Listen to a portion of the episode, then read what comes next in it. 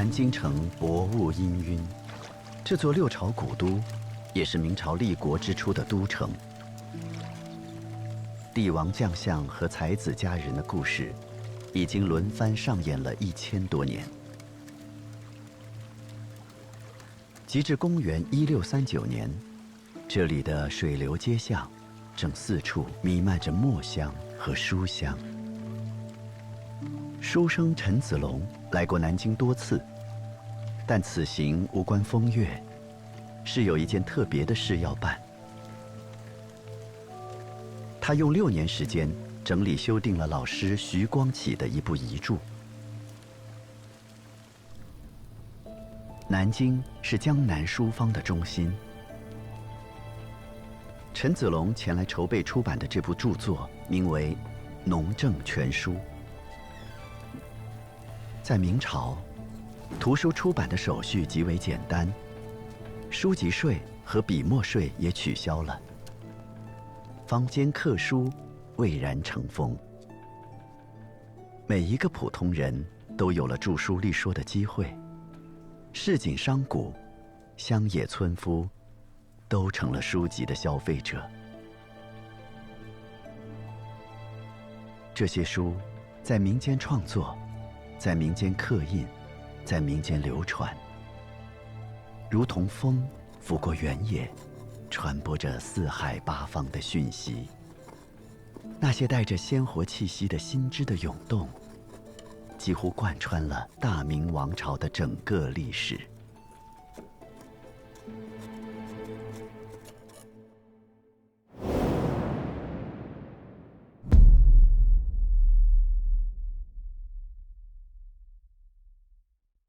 纪录片《中国》第二季由经典经典献映，致敬中华文明，开启有机新生。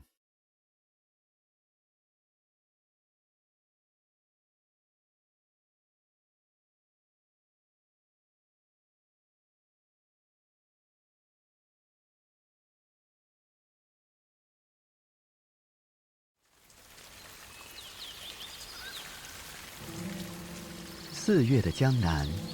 春雨霏霏。杭州曾是南宋的国都，繁盛一时。元朝时，这里依然是国家的贸易中心。意大利人马可·波罗惊叹它为“天城”，世界上最美丽华贵之城。改朝换代的伤痛，在几度春风中。被时间一点点治愈。公元一三七八年，明帝国统一中国后的第十一个春天，新的希望正在孕育。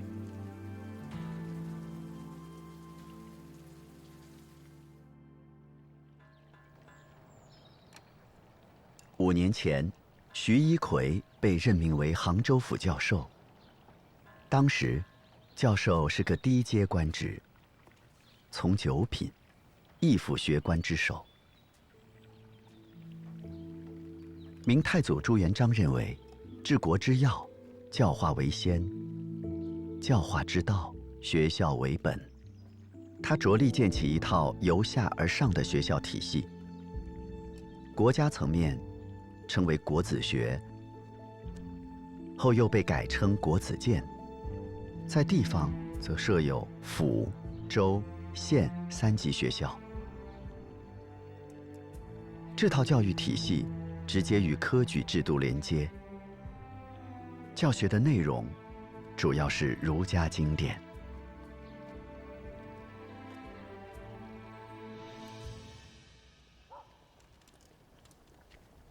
徐一奎的家乡在台州府天台县。他自幼跟随父亲读书，成年后在嘉兴、杭州一带游学。因为身体不好，特别是患有脚疾，这次来到杭州后，就很少离开了。这一年，徐一奎接到一个任务，编修《杭州府志》。为了写好这本书，他决定。走出书斋，认真看看这座城市。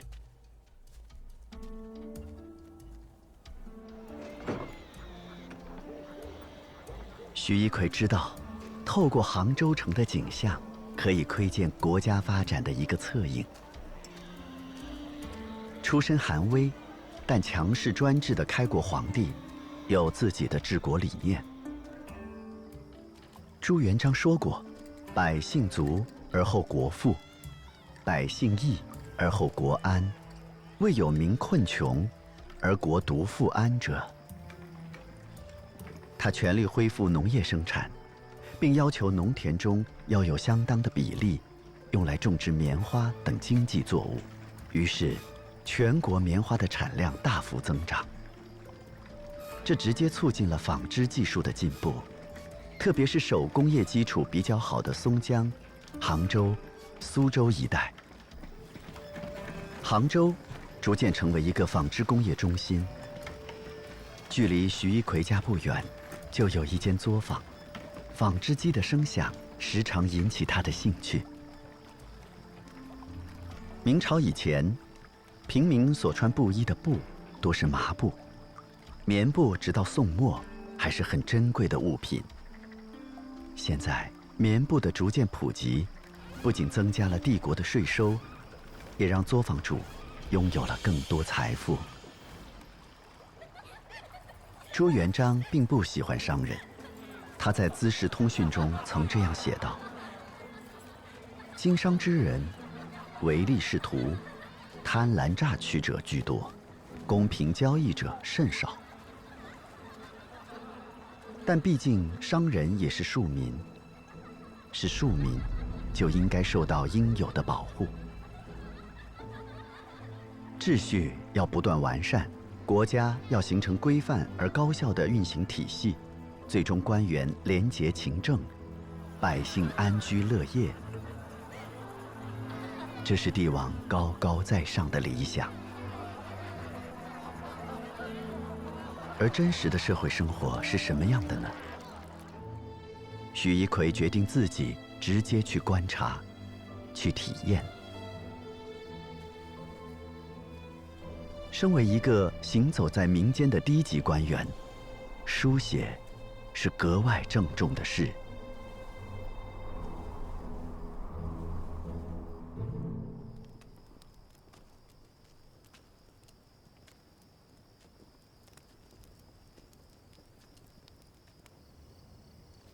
徐一奎全身心的投入到写作中，资料的搜集和考证是辛苦的。编撰志书是严谨而枯燥的。他用了八个月时间，勤奋不辍，最终完成了长达六十卷的《洪武杭州府志》。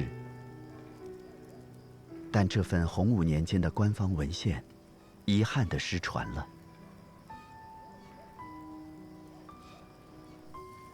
后人广为知晓的。是徐一奎在同一时期撰写的一部私人书稿《史风稿》。那是他将自己的二百九十七篇文章以及七首诗汇编而成的一套书。史风是他家乡天台县的旧名。这些文字，是他本人的所见所闻、所思所想。其中有一篇名叫《织工队》的文章，最为著名。那是一份采访笔记。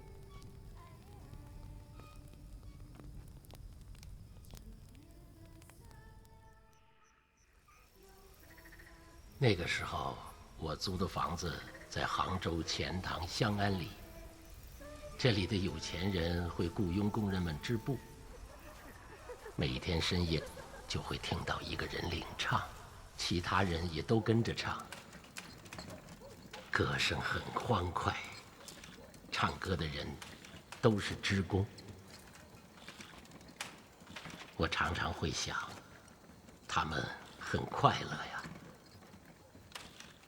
白天，当我路过他们织布的工厂时，可以看到老房子里坐满了工人，四五具织布用的筑机南北方向摆着，十多个工人手脚并用在筑基上织布。看得出他们很专注，脸上没什么多余的表情。我走进去，问其中一个说：“我看你们工作很辛苦，做这些辛苦的工作又有什么乐趣呢？”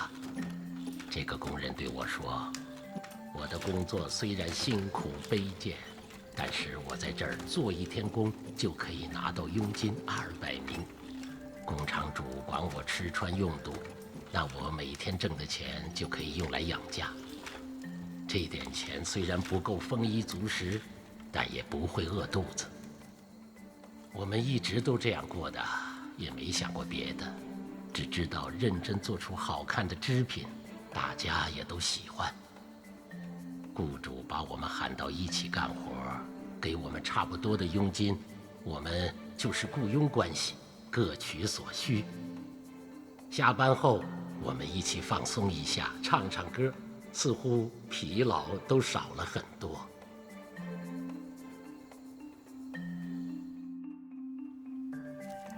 徐一奎的这次采访，有人说记录的是丝织业发展，也有人说是对刚兴起的棉织业的实录，还有人说，他透露出了资本主义的萌芽。有一点是肯定的。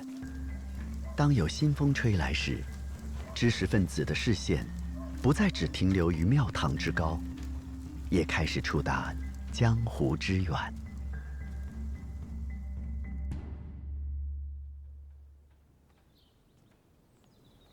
徐一奎为杭州，也为商业社会，保存了一份独特的样本。它充满细节，琐碎而生动。一本书，让后人得以真切感受到一段活生生的历史。之后，他再没有离开过杭州，继续教书传道、授业解惑。他希望学生们一生都能把道德作为行事的标准，而不仅仅是科举、做官、玩弄权术。那些，不是读书人应有的大志。徐一奎对学生的殷殷期待，或许和明朝越来越死板的科举制度有关。和前朝不同，明朝将科考范围限定在四书五经，文体规定为八股文。所述观点必须遵循朱熹的四书集注，不能有自己的见解。许多读书人为求功名而逐渐放弃思考，脱离实际。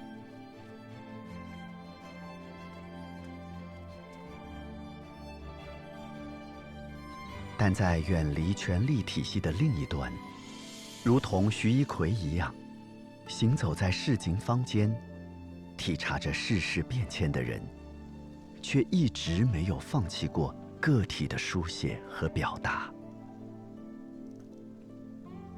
他们的文字和思想，借由书籍流转传承，丰富了大明王朝多元并存的文化图谱。徐一奎晚年的情况没有明确记载，有传说，他因为呈给皇上贺表中的一个字有歧义，被朱元璋杀了。但人们更愿意相信。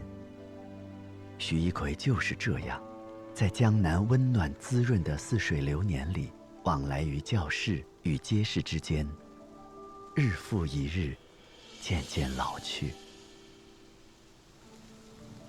而这世界的每一天，万物都在更新。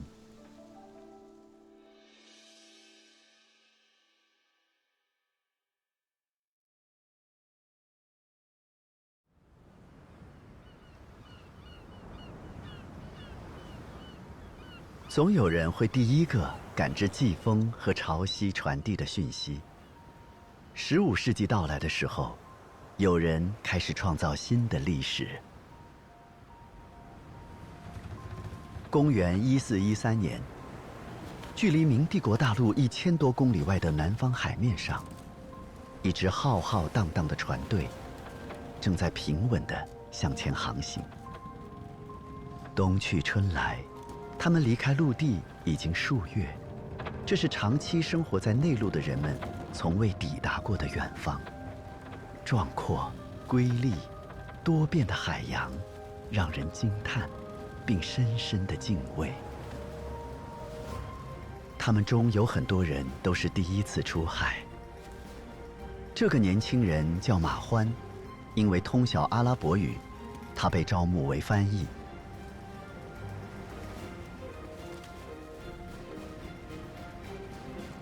明帝国的庞大舰队。由四十艘宝船组成，率队的是朝廷内官监太监郑和。这是他的第四次远洋航行。之前三次中，他带领船队一路南下，足迹遍及今天的越南、泰国、文莱、柬埔寨、印度尼西亚、印度、斯里兰卡等地。这些地方在当时被统称为西洋。这一次，他们决定走得更远。有传闻称，这支舰队被明成祖朱棣赋予了秘密使命，前往海外寻找被朱棣夺位的建文皇帝。但这只是传闻。可以确定的是。舰队完成了宣扬明朝国威的使命，加深了与西洋各国间的了解。明帝国的造船术和航海知识都领先于世界，足以支撑远距离、长时间的航行。郑和的船队载满了中国的瓷器、丝绸、茶叶等物资，以换取西洋盛产的香料。染料、珠宝等产品。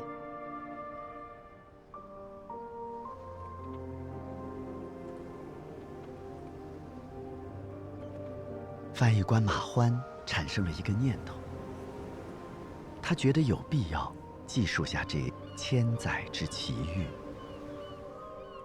虽然它只是一介微盟，但是它的背后却是威名赫赫的大明王朝。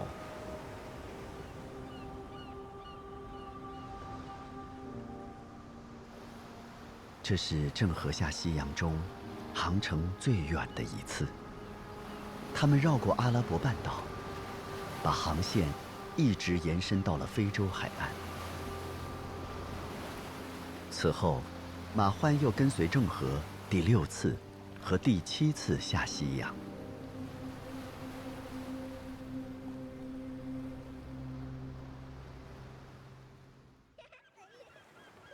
如此前无古人的壮举，在明朝的官方档案中却几乎没有记载留下来，郑和本人也没有著述。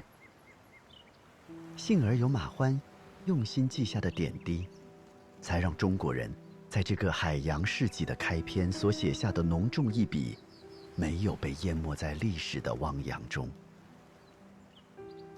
马欢将沿途见闻和感受草创成书。记述了二十多个国家和地区的政治、人文、物产、风俗等情状，取名《银牙胜览》，并用了三十多年时间修改定稿。银指大海，马欢想要把这些奇妙的经历讲述给那些没有见过海外世界的人听。很多年以后，年迈的马欢。还会时常一起下西洋的经历。高山巨浪岂曾关，一宝奇珍今始见。俯仰堪舆无有垠，祭天及地皆王臣。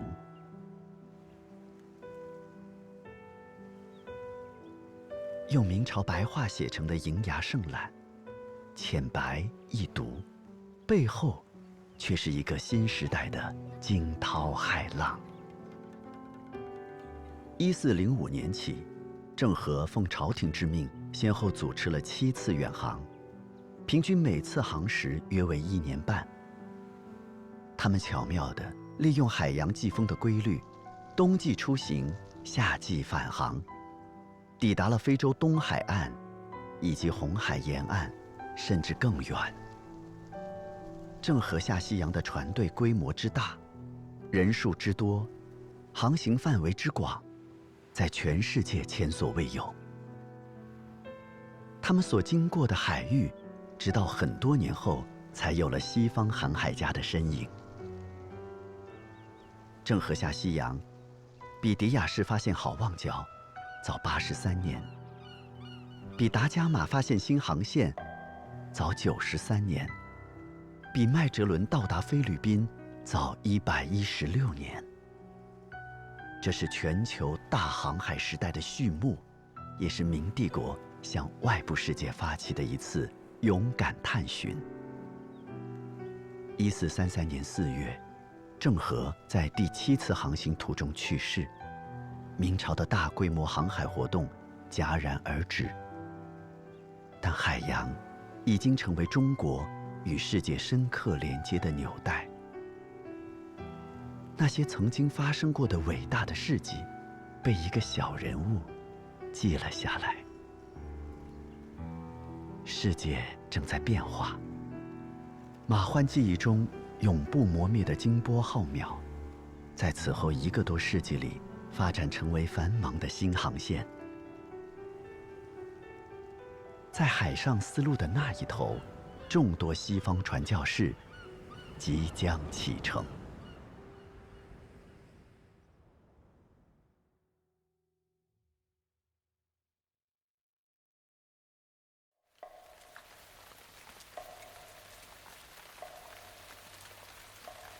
意大利人利玛窦是一名虔诚的天主教徒，也是一位涉猎广泛、知识渊博的学者。受耶稣会委派，他来到中国传教。他先到达澳门，之后到了广东肇庆。肇庆知府王盼被利玛窦的学问打动，他印刷了利玛窦绘制的世界地图，送给高官朋友。但对于传教，却始终心存芥蒂。利玛窦来中国七年了，这是他在肇庆的最后一天。因为种种原因，他必须离开，一切都要重新开始。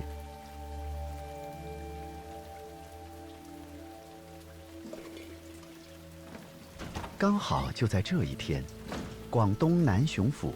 有人前来拜访，他叫瞿太素。利玛窦后来在回忆录里这样描述瞿太素：他是一个高官的儿子，受过良好教育。他是天才，但他放弃了学习，变成一个败家子。瞿太素是来请教炼金术的。见到身着僧袍的洋人时，他毫不掩饰地笑起来。这是利玛窦为自己设计的行头。他以为，中国人既然可以接受佛陀，那也应该可以接受同样来自西方的上帝。显然，这是个失败的创意。徐太素给出了一个方法。正是这个方法，让利玛窦敲开了东方的大门。瞿太素告诉他，士大夫在中国社会拥有巨大的影响力，想在中国立足，就要得到他们的认可。为此，首先要了解儒学。利玛窦听明白了，他不仅在外形上。僧袍换儒服，甚至修改了教规，默认中国人对祖先的崇拜，正以圣经附会四书五经。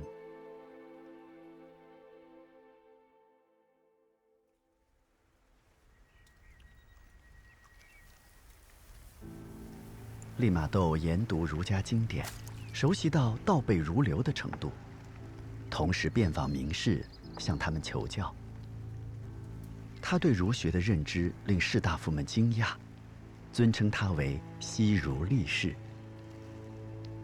加之他还具备对方不懂的天文、西医、算术知识，很快就有了一批拥趸。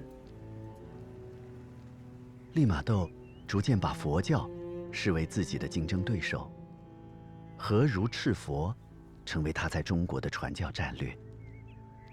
他还不能透彻理解的是，中国人早已不把佛教视为外来宗教，儒释道融合已经是被社会普遍接受的价值观。所以，士大夫们对利玛窦和佛教高僧的辩论，并不赞同。这大大出乎利玛窦的意料。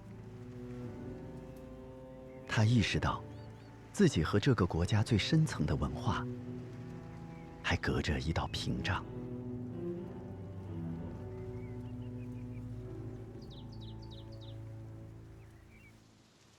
在此期间，有很多中国学者都慕名前来拜访。其中一个支持他观点的上海籍学者徐光启，给他留下了印象。不过，这次见面的意义，要到很多年之后才会逐渐显现。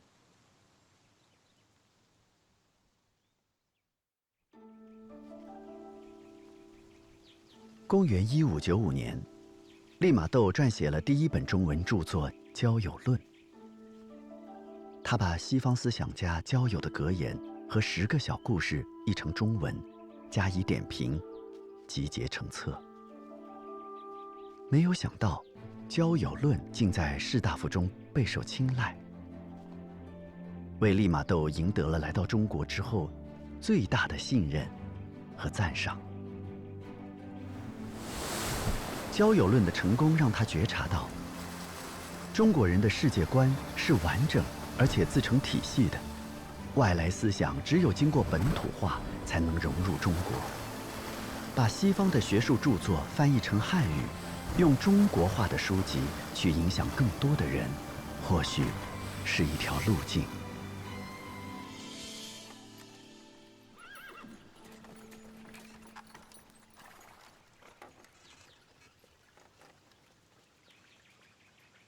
他曾经用一幅地图打动了王盼，现在他用一本书打动了士大夫。他相信，一定也能找到一个打动中国皇帝的方法。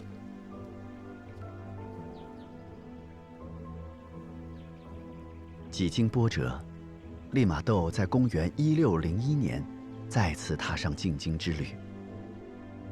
他已经有了策略，但还需要一些帮助。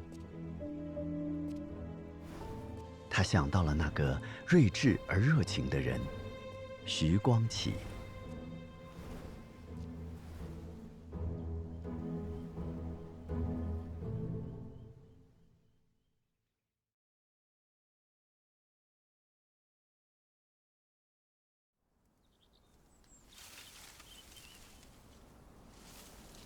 徐光启，松江府上海县人。四十三岁中进士，被选拔为庶吉士。他出生时家道已中落，但这并不影响他埋头苦读圣贤书。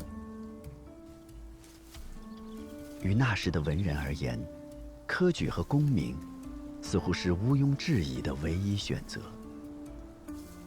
但这条路。徐光启走得很艰难。几年前，三十八岁仍屡试不中的徐光启游学南京，在朋友家里，他见到了那幅著名的地图《山海与地图》。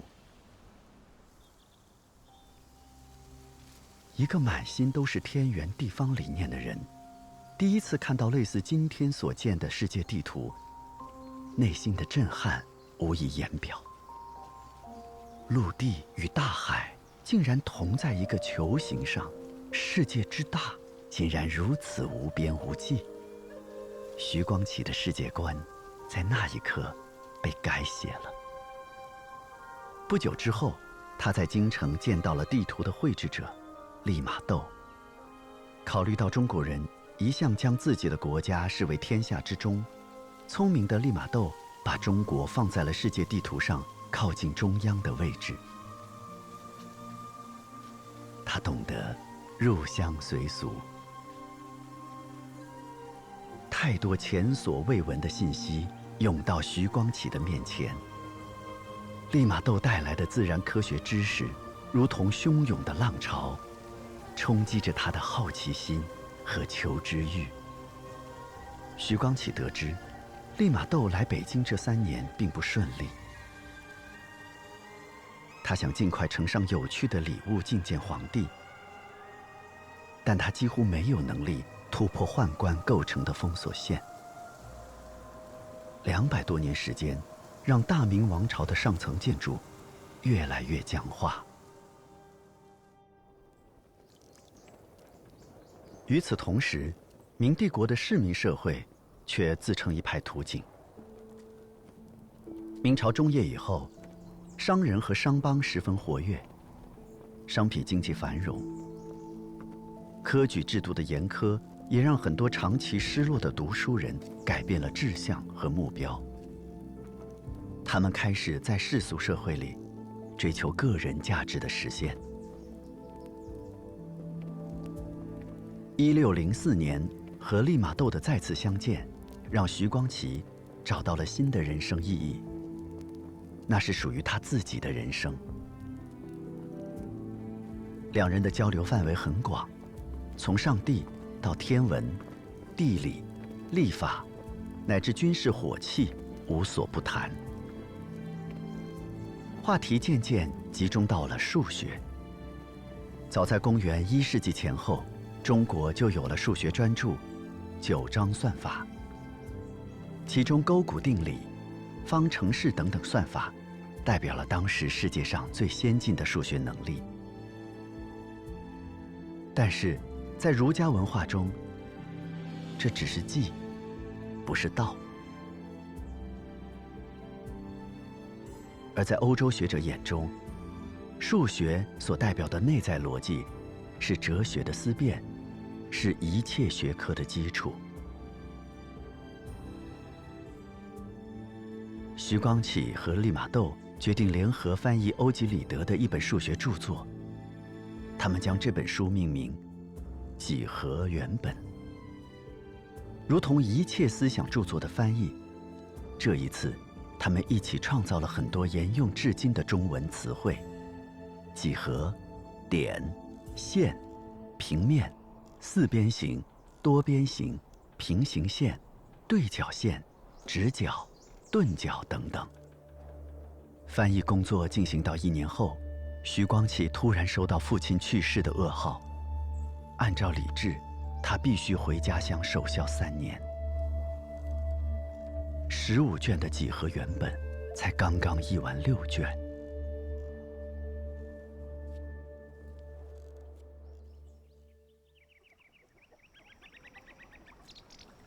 在上海丁忧期间，徐光启意外接触到了一种新传入中国的农作物——甘薯，就是今天我们所说的红薯。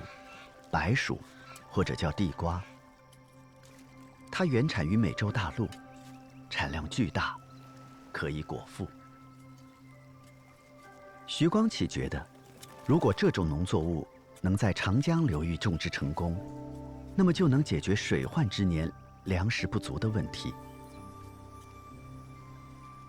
他请福建莆田的商人，前后三次从千里外引种上海。最终取得了成功。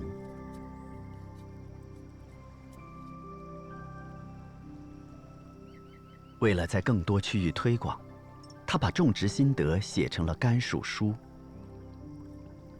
书生徐光启相信，写一本让更多人能吃饱肚子的书，比起不切实际的理学空谈，比起写一篇八股文章，要有价值的多。三年后，就在徐光启准备回京继续翻译之际，忽然得到消息，利玛窦病逝了。利玛窦可能是最早把中国这个名词介绍到欧洲的人。机缘巧合，他也成为第一个把西方的现代科技推广到中国的人。他有个愿望，死后可以葬在北京。有人上书朝廷，恳请实现这个已成为儒学学者的外国人的遗愿。内阁首辅说：“不论其他，仅翻译《几何原本》一书，就应该赐他一块墓地。”于是，皇帝批准了这一特殊请求。一六一零年十月，在利玛窦去世五个月后，他如愿被安葬在北京府城门外的二里沟。那一天，文武百官都来参加了葬礼。这是他生前求而未得的殊荣。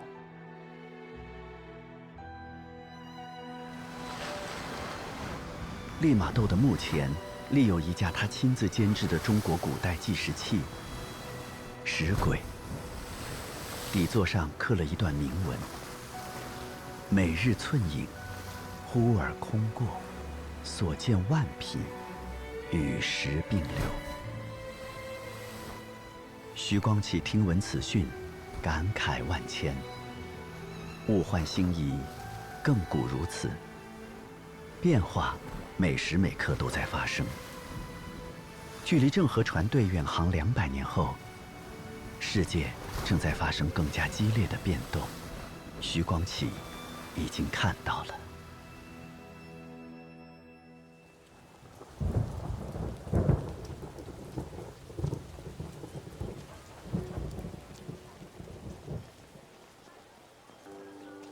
他先于这个时代，走过了激荡起伏的精神之旅。四十三岁考取进士之前，徐光启是一个正统儒学培育下的文人，清新科举，立志学圣学贤。他经历了万历、太昌、天启、崇祯四朝，最终位极人臣。但他毕生的心血和智慧。却都倾注在了朝堂之外。与利玛窦的相遇，打开了徐光启放眼天下的视野。他想用几何原本来填补逻辑思维的不足，用科学与理性对抗迷茫。他认为实学是晚明的希望所在，而一切的根本在于农。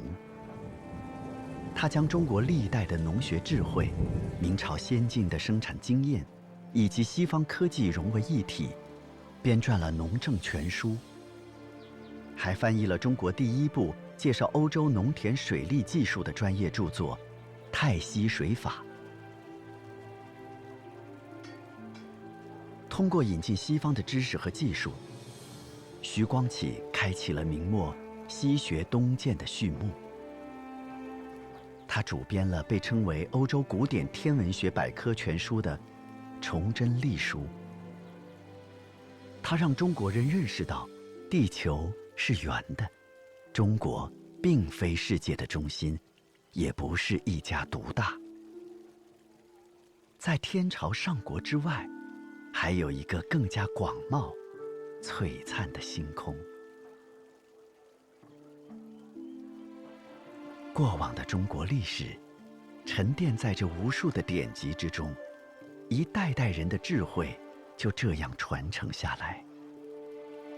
但每一代人，都会有自己的思考和书写。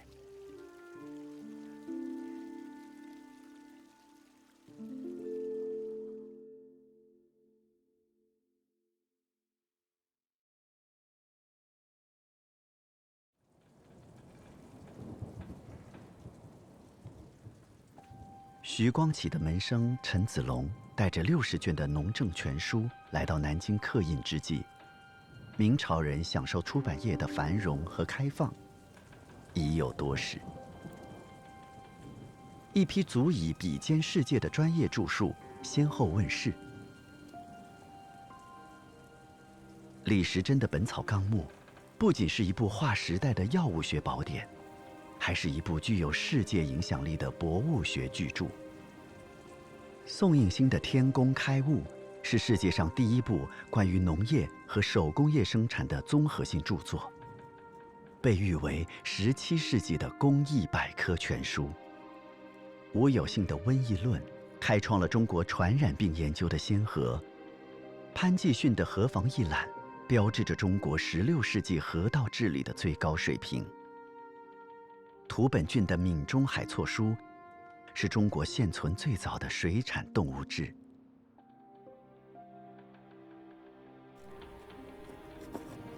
借助商业化的出版方式，那一时期最为杰出的成就得以保存。和传播，也让明帝国在世界科技史上留下了浓墨重彩的印记。承继宋代刻书业的明代书坊，经由市场将出版发展成了一个庞大的知识产业。晚明时节，无论是图书的品类、数量，还是印刷的品质，都创造了历史的高峰。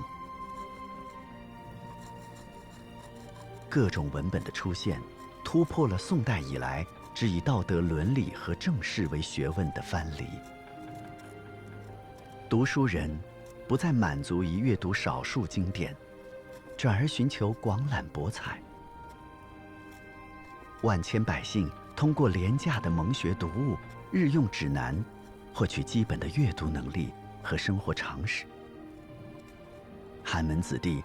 通过浅显的经典注释取得晋升之阶，商贾旅人通过通俗小说、休闲小品，打发寂寞的旅途时光。田间地头的农夫也可以看着插画，理解和学习实用技术。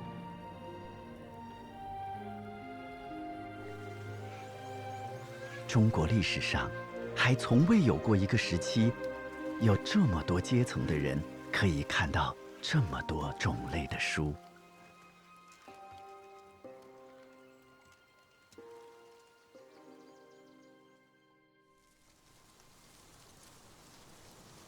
那是晚明阴郁的天空里最后的霞光。人人都可以立言，使普通人的价值得以被发现和高扬。文化的共享。让独善学术的贵族门第再无产生的可能。价值尺度的转换和自我的觉醒，引发了人生态度和社会观念的变异。明朝几乎站在了近代化社会的入口。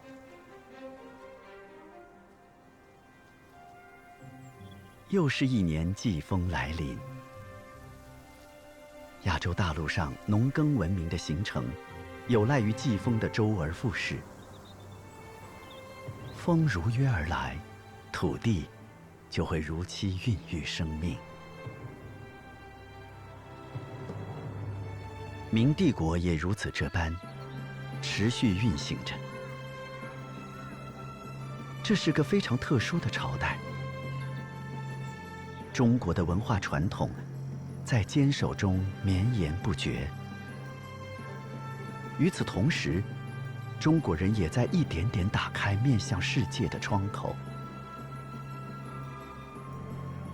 历史会留下每一个人的价值。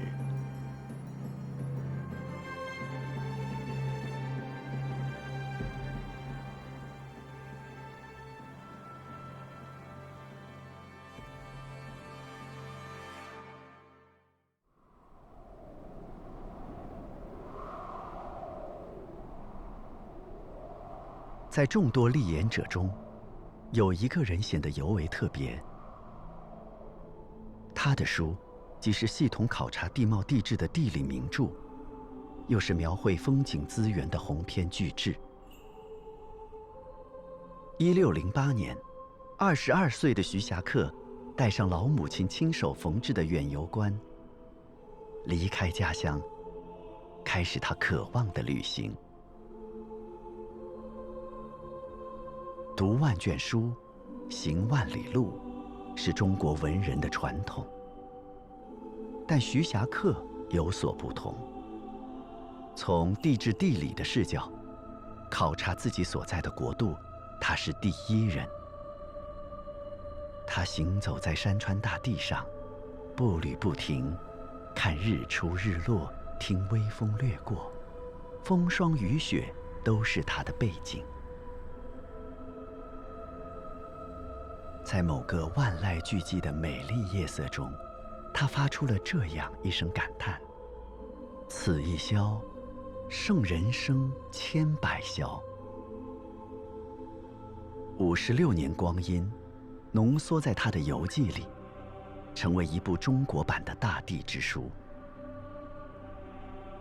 公元一六四一年，临终前的徐霞客说：“我只是一介布衣。”拿着竹杖，穿着草鞋，凭一己之力游历天下，虽死无憾。那个为许多普通人探索和记录下的时代，如同一阵季风，忽然来了，很快又去了。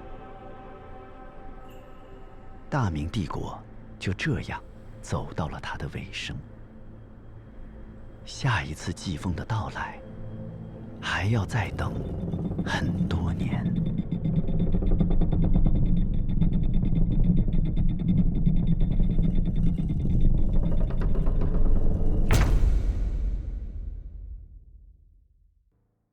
经典致敬中华文明，开启有机新生，提醒您下期看点。他是中国历史上最传奇的帝王之一。十四岁亲政的玄烨，走出了一条远超前人的圣君之道。他尊儒学，严西学，他平定三藩，收复台湾，扫清末尾，英勇无畏的少年天子，最终开创了一代盛世。